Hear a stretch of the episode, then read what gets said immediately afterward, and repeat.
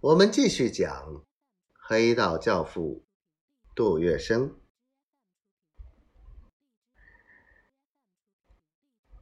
孙恒甫一到时候，这老子、儿子、老婆、姨太太，人人吞云吐雾。他偶尔外出，必要坐上装有防弹玻璃的汽车，外加四五名保镖，前拥后簇。好不威风！除了四名银行之外，孙恒甫还办了一个四名储蓄所，花头也很多，如开办学费储蓄、婚嫁储蓄等，千方百计吸引客户储蓄。他对房地产经营也很感兴趣，用大量资本投入房地产的购买。据说，单就里弄房屋，最多时就曾达一千两百栋左右。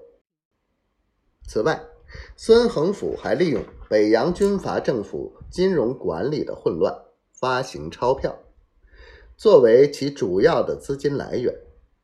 四名银行发行的钞票，纸张和印刷都很一般，纸张为棉料，进水。尽可分为两层。然而，这时上海其他银行发行的钞票都不印两元券，唯独四名银行印有两元券，故显得十分别致。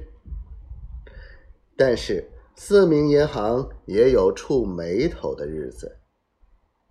一九三一年底，四名银行也发生了挤兑风潮。由于孙恒甫将银行资金大量收买房地产，一旦碰到这种急煞人的事情，银行就难以招架了。然而，孙恒甫比陈光甫熟悉上海滩的市面行情，危机一出现，他马上只身一人来到杜公馆，把一张五十万元的支票交给杜月笙。要求存入中汇银行，条件是请杜月笙能调剂出一些现大洋，帮助平息挤兑风潮。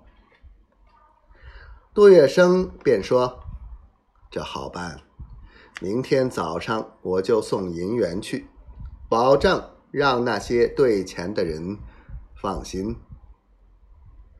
第二天。杜月笙亲自押了一百多只箱子送到四明银行门口。